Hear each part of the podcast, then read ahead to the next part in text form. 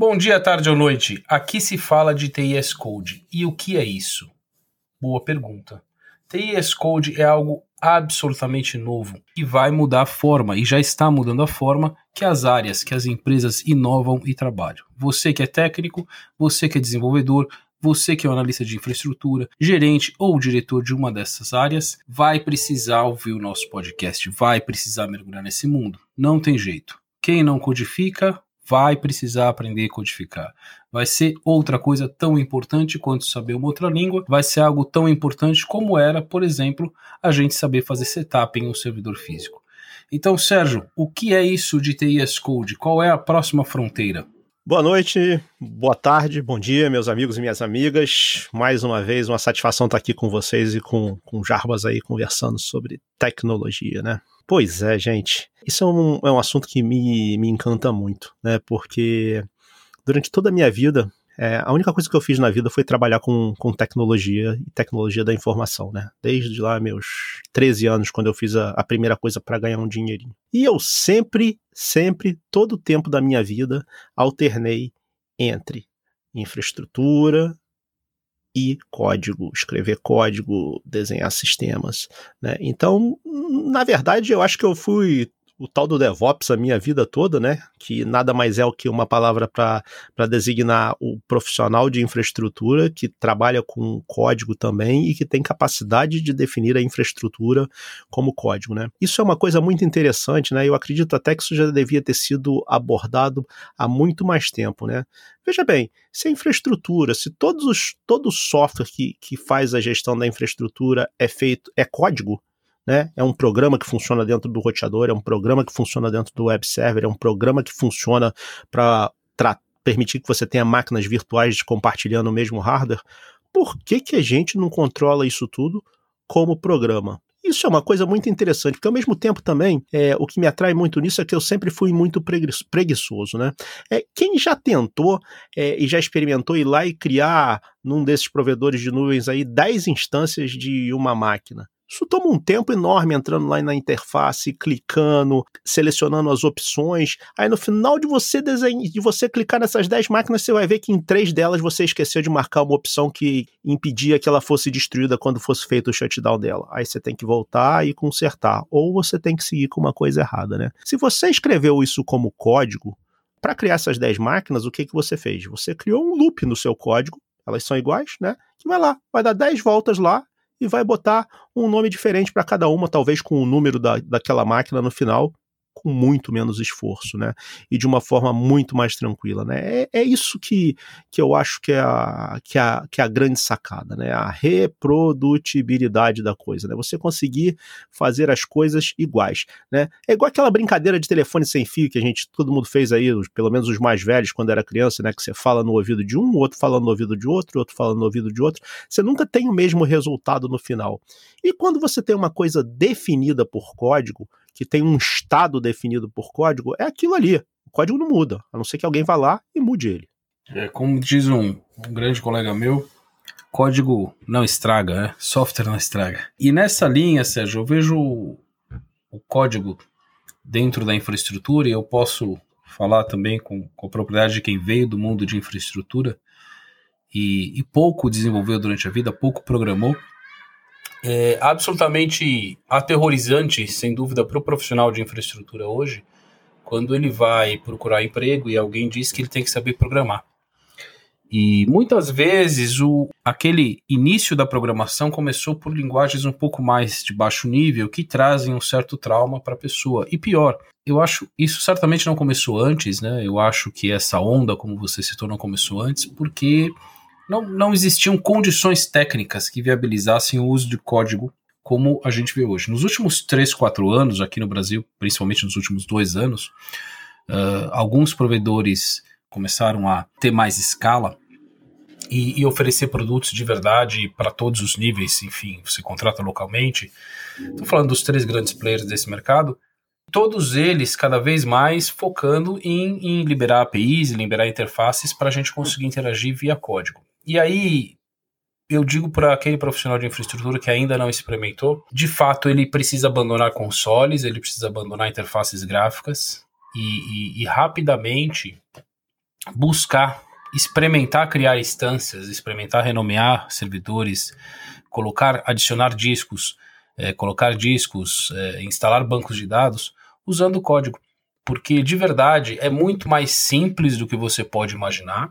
Tem muito tutorial, tem muito exemplo. Sim, vai precisar estudar, vai precisar desenvolver as técnicas, mas não é tão complicado. As linguagens que são hoje utilizadas e disponíveis, você pode usar Python em geral, que é muito, muito simples, muito extensível. Até programadores mais experientes como o Sérgio olham um pouco de lado para o Python, mas ele traz a beleza da simplicidade para quem não vai necessariamente desenvolver uma grande aplicação, mas precisa desenvolver rotinas de automação, que são coisas um pouco diferentes de desenvolver o sistema. Então, como a gente, quando a gente fala TI as Code, e Infra as Code é exatamente buscar dentro de cada plataforma formas de fazer aquele trabalho repetitivo é muito mais simples eu reproduzir. No início pode ser mais complicado do que usar console, porque a console está ali, ela é gráfica, ela me mostra, ela é intuitiva. Porém, para eu ter algo sustentável, de qualidade, eu preciso mergulhar no código. E aqui nesse podcast, a gente vai falar nos próximos episódios de como você usa isso, de como você programa, de como você constrói essa trilha DevOps, essa trilha de Reliability Engineering, essa trilha de que a gente já faz, alguns mais, outros menos, mas que a gente precisa intensificar. Então, nosso objetivo nesse podcast, TIS Code, que é um branch, e a gente vai também falar do que é isso, do nosso podcast TI Exec, a gente começa a falar tecnicamente como é que eu estou no dia a dia, que estou habituado a, a, fazer meu trabalho usando uh, scripts, shell script, estou habituado a usar o meu SSH para gerenciar os meus servidores Linux. Como é que eu posso ir para o próximo passo? Interagir com as máquinas exclusivamente por código, exclusivamente por, por ferramentas como Jenkins, como Ansible, com uma série de outras coisas, para eu ser mais eficiente, para o meu trabalho ser mais consistente, para minha empresa e meu departamento de tecnologia ter mais resultado e, e, e ser visto de maneira mais profissional, porque esse é o próximo nível de profissionalismo. Quem trabalha com infraestrutura precisa trabalhar com desenvolvimento, não desenvolvendo sistemas, desenvolvendo soluções que vão suportar os sistemas que lá estão sob nossa custódia, como eu falei no último podcast lá do TI Exec. É isso aí, Jarbas. Aí chega o grande dia que o, o, para alguém que trabalha em, em infraestrutura que falam para ele: olha só, cara, a gente precisa automatizar esse negócio aí, precisa fazer um código aí para escrever um código para fazer isso de forma automática. E aí vem a grande questão, né? Todo mundo adora isso. Existem sites, vídeos no YouTube, todos dedicados a qual linguagem é a melhor de todas. E aí eu respondo para você, depois desses anos todos de vida, tudo igual, Jarbas.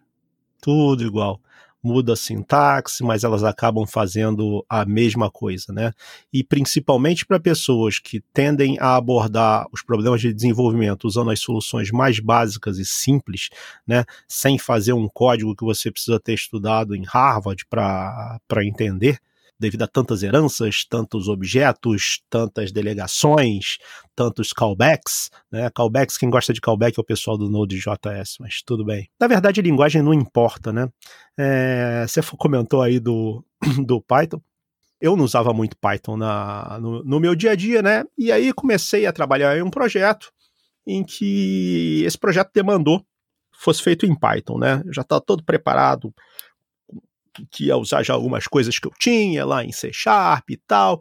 E falaram assim para mim: não, vamos fazer em Python, porque eu preciso que a minha, minha equipe faça isso em Python, porque eu acho que esse é o melhor caminho, é o caminho mais, mais fácil e mais tranquilo, já que eles têm algum conhecimento e alguma familiaridade com a linguagem, né? Eu, de pronto, é, aceitei, né? Seguindo aí o meu pensamento de que as linguagens não são muito diferentes, o que muda é a sintaxe, né? E um mês depois já estava totalmente acostumado com a sintaxe dela, de por, que eu não estava, por, por não usar muito, né? e agora já estou produzindo normal aí. Eu, tô, eu tô, tenho feito até coisas que, que eu tenho, tenho até me freado para não fazer um negócio muito, muito sofisticado para ficar fácil de entender, entendeu? Então isso aí é apenas uma uma questão de, de, de mente aberta para você começar a, a, aceitar isso, né? Outra coisa, gente, e isso que a gente está falando não vem só de tecnologia, não. Hoje nos Estados Unidos, é, isso aí segue a dica de vida para quem tem filho pequeno também, ou filho já em idade adolescente, né? Hoje existe uma meta nos Estados Unidos que todos, acho que todas as crianças tenham contato com é, o STEAM, que eles chamam, que é o Science, Technology, Electronics e Mathematics. Existe uma meta no, no sistema educacional dos Estados Unidos que todo mundo aprenda a programar, seja em Python, seja em C, seja em qualquer coisa na escola, e saia da escola, do nível básico da escola, sabendo o nível básico de programação. Porque, gente, isso daí é o futuro, né? É, fazendo um link aí com o nosso podcast sobre digitalização, tudo hoje depende de código. Então, gente, é, muita gente que trabalhou nessa área de. trabalha nessa área de tecnologia, de infraestrutura, né? É, estudou na faculdade de, de TI ou estudou na faculdade de engenharia e aprendeu de cara C. C, como o Jarbas falou, é uma linguagem de muito baixo nível. C é linda, mas C é doloroso para quem começa a aprender. Entendeu? Python, por exemplo, é um negócio muito mais legal.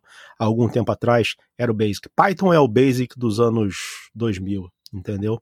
E vai ter outra depois do Python, tá? Então, abra seu coração, encare como um desafio, porque pode ser um desafio muito interessante, né? Como eu falei, você tem que ser, pensar em ser preguiçoso também. Tem até outro dia uma reportagem que eu estava tava lembrando, que passou aí já, sei lá, muitos anos atrás, que de uma empresa americana que tinha descobrido um programa, descoberto um programador que ele quase não trabalhava, porque ele trabalhava remoto, né? E todo um, um cara de infraestrutura, aliás, ele trabalhava remoto e tudo que pediam para ele, ele começou a reparar que era repetitivo, começou a automatizar o negócio criou um boot lá, para quê? Para receber determinado request com determinada palavra-chave executar alguma coisa. Então, ele já estava lá 10 anos atrás fazendo a estrutura como código. Na verdade, todo mundo sempre fez um pouco disso. Né? Só que agora está se criando uma disciplina e uma questão de, de, de separação e de identificação de que infraestrutura é código né? E a gente vai dar mais atenção cada vez mais para é, isso. E aqui no nosso podcast, o nosso propósito é falar disso, né? é ensinar as pessoas é, quais são as técnicas que, que elas podem aplicar, ensinar as pessoas quais são as ferramentas que estão disponíveis, ensinar as pessoas quais são os caminhos. Então, você que é técnico é, e que já tem bastante experiência com infraestrutura, mesmo você que já trabalha com infraestrutura como código, o nosso propósito aqui é ir nesse nível, é, é te apresentar esse mundo, é discutir esse mundo e é te dar alternativas. Porque a gente precisa fazer isso. Você precisa disso para garantir o teu emprego, você precisa disso para garantir o teu sucesso, nós precisamos disso como sociedade. Nós precisamos de programadores. Imagina que você é uma empresa em que você precisa dobrar a quantidade de servidores ou que você precisa multiplicar por 10 a quantidade de servidores que você vai administrar, ou a quantidade de produtos que você vai colocar no mercado. Não tem como você sobreviver se você precisar contratar também 10 pessoas mais, 100 pessoas mais. E não vai funcionar, porque cada uma vai fazer do seu jeito.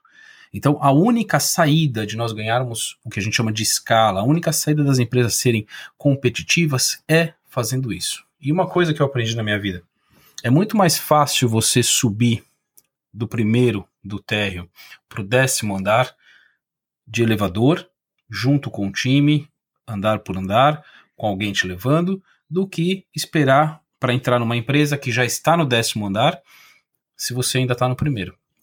Então busque adicionar conhecimento. Aqui também fala alguém que, como eu falei, não sou um programador, hoje tenho um cargo de gestão na empresa onde eu trabalho, porém programo, consigo fazer códigos, consigo desenvolver scripts, achei Python barato e você precisa sujar as mãos, como diria o dos donos lá do site Cloud Guru, que é um, aliás, um excelente site para quem quer se certificar em, em nuvem. É, ele sempre diz: é, vamos sujar as mãos para aprender. Então é isso. Porque muitas vezes você vai lá e faz um, como o Sérgio falou, faz um, na faculdade um curso, tem uma disciplina de C, faz alguns programas e acaba não aplicando. É, isso pode acontecer com uma língua, pode acontecer com qualquer habilidade. Eu te convido a tentar identificar um problema na sua empresa, um problema do dia a dia, como essa, esse, esse profissional que acabou criando robôs para fazer o trabalho dele. É disso que a gente está falando. Qual é aquela tarefa repetitiva que você tem lá na tua empresa? Seja criar servidores, seja atualizar um software, seja fazer um inventário que você poderia fazer usando código, ao invés de entrar um a um, ao invés de um mês conseguir fazer, no outro mês não conseguir. Como é que eu faço para resolver este pequeno problema que eu tenho. A gente vai falar de diversos exemplos aqui, diversas formas. A minha sugestão: busque uma linguagem. Pode ser o Python, pode ser qualquer outra coisa que você tenha alguma familiaridade ou que você queira começar. Ruby é outra, tem uma dezena, como o Sérgio falou, toda semana inventam uma nova. Todas elas são interessantes, mas o mais importante não é a linguagem, o mais importante é o mindset. Use o mindset do camarada preguiçoso.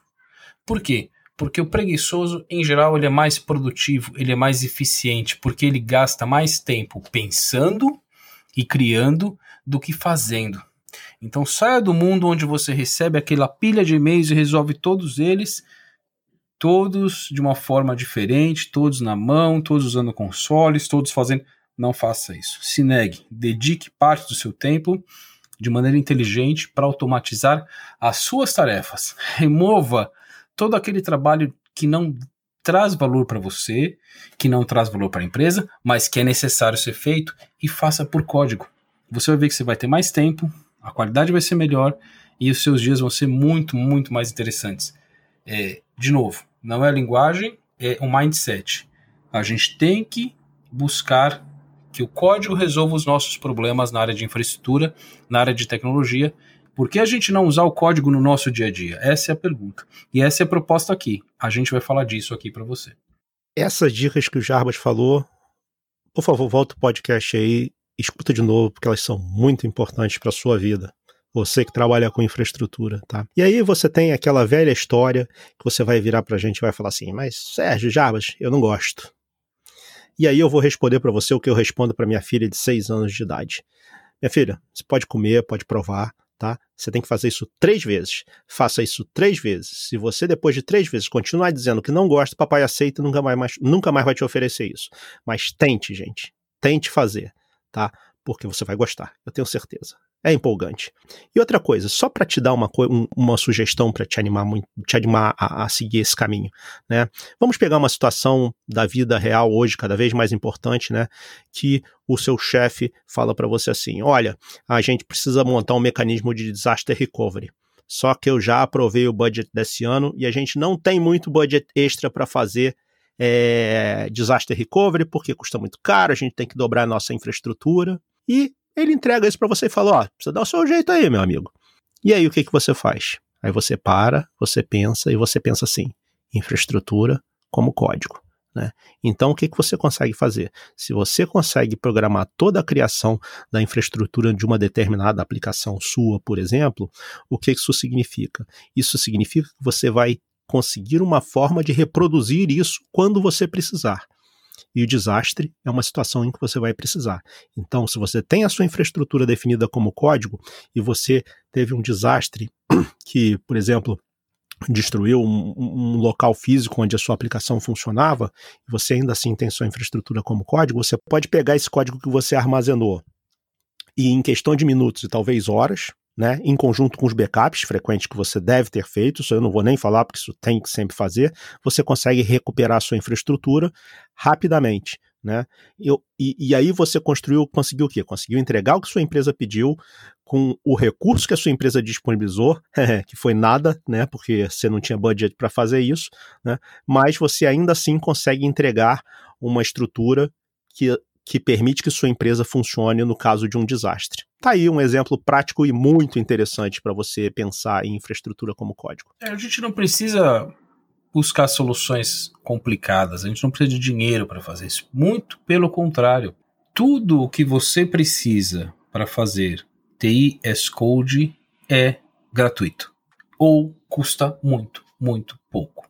E muito pouco é um punhado de reais, não, não, não são milhares de reais. Né? Se tem uma coisa que é impressionante para qualquer um que começa a estudar um pouco mais de cloud, para qualquer um que começa a aplicar TI como código na, na, no dia a dia, é a mudança radical que acontece com os profissionais, precisa acontecer ainda com muitos, mas que acontece com as empresas e com os projetos, que é a simples e incrível mágica de você nunca mais precisar colocar dinheiro antes de começar o projeto, antes de começar a usar as ferramentas. É muito interessante isso, isso é muito importante. Então, para cada problema que chegar para você, amigo analista de infraestrutura, é, colega, gerente, diretor de empresas, pense no seguinte: será que eu não consigo resolver isso por código? Será que eu não consigo pegar um profissional aqui da minha, da minha equipe que tem um pouco mais de familiaridade com o desenvolvimento de sistemas e fazer com que essa pessoa comece a fazer pequenos, pequenos processos que hoje são manuais, sejam feitos por scripts? Depois eu orquestro esses scripts, depois eu crio uma, uma biblioteca de scripts Aí eu pego mais uma pessoa e vou aumentando esse meu time. Eu transformei o mindset da minha equipe e essa é uma equipe mais produtiva, que já busca soluções por código, que já scripta, que já organiza, que já orquestra, que já faz deploys. E aí sim eu começo a fazer coisas muito mais sofisticadas. Mas existe, eu diria, uma oportunidade gigante, gigante mesmo, de ações que você pode tomar, de coisas que você pode fazer que não exigem dinheiro, existe, exigem sim tempo, dedicação, estudo. Isso você precisa ter em mente. Tem que estudar. E é o que o Sérgio falou. O exemplo é muito bom da, da, de eu não gostar de alguma coisa. Ah, não gosto de programar.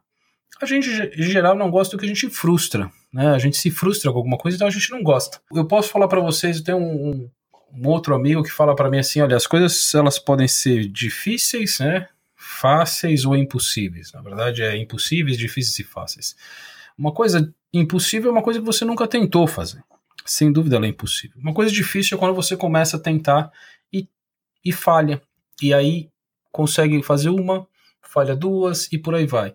À medida do tempo você começa a perceber que aquilo ficou fácil. De novo, é uma questão de começar, não é uma questão de gostar. Não confunda não gostei por me frustrei.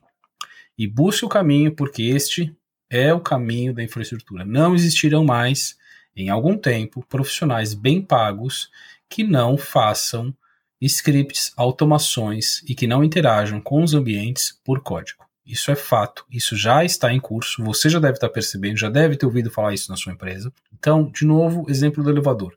Entre no elevador enquanto ele está no térreo, enquanto ele está no primeiro andar, e aí você vai até o décimo, até o vigésimo. Não espere chegar lá, porque aí o salto é quase que impossível. Sérgio, esse é um pouco do que eu queria falar nesse nosso primeiro episódio, eu diria no episódio zero, piloto aí do nosso TIS Code. Não se decepcionem técnicos, não se decepcionem analistas, não se decepcionem engenheiros de software, porque o Sérgio vai falar muito de código, a gente vai falar muito de truques, de dicas, de técnicas aqui é, nos próximos podcasts. Esse foi mais, é, obviamente, a introdução, a gente falar nosso propósito, que a gente está buscando e fazer um convite para vocês.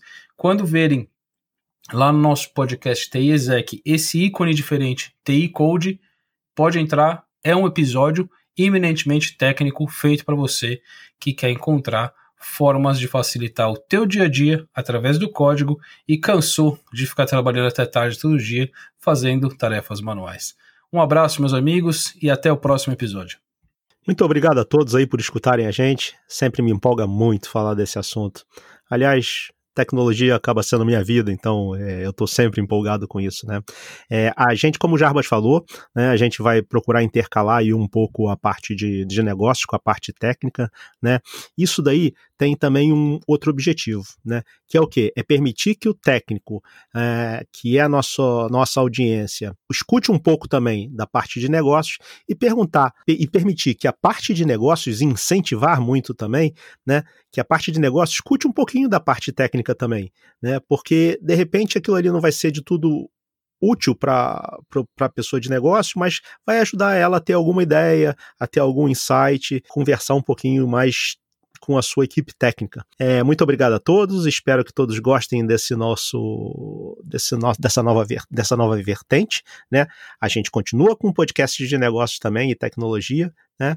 E quem quiser é, e, e, tiver afinidade com o que a gente fala e quiser sempre saber das novidades ou quiser conversar diretamente com a gente, adiciona o Sérgio Oehler, O-E-H-L-E-R, no seu LinkedIn, ou o Jarbas Cruz também que nós estamos lá disponíveis para conversar com vocês, responder perguntas, trocar ideias, receber críticas e elogios, tá bom? Muito obrigado, bom dia, boa tarde, boa noite, pessoal. Até o próximo.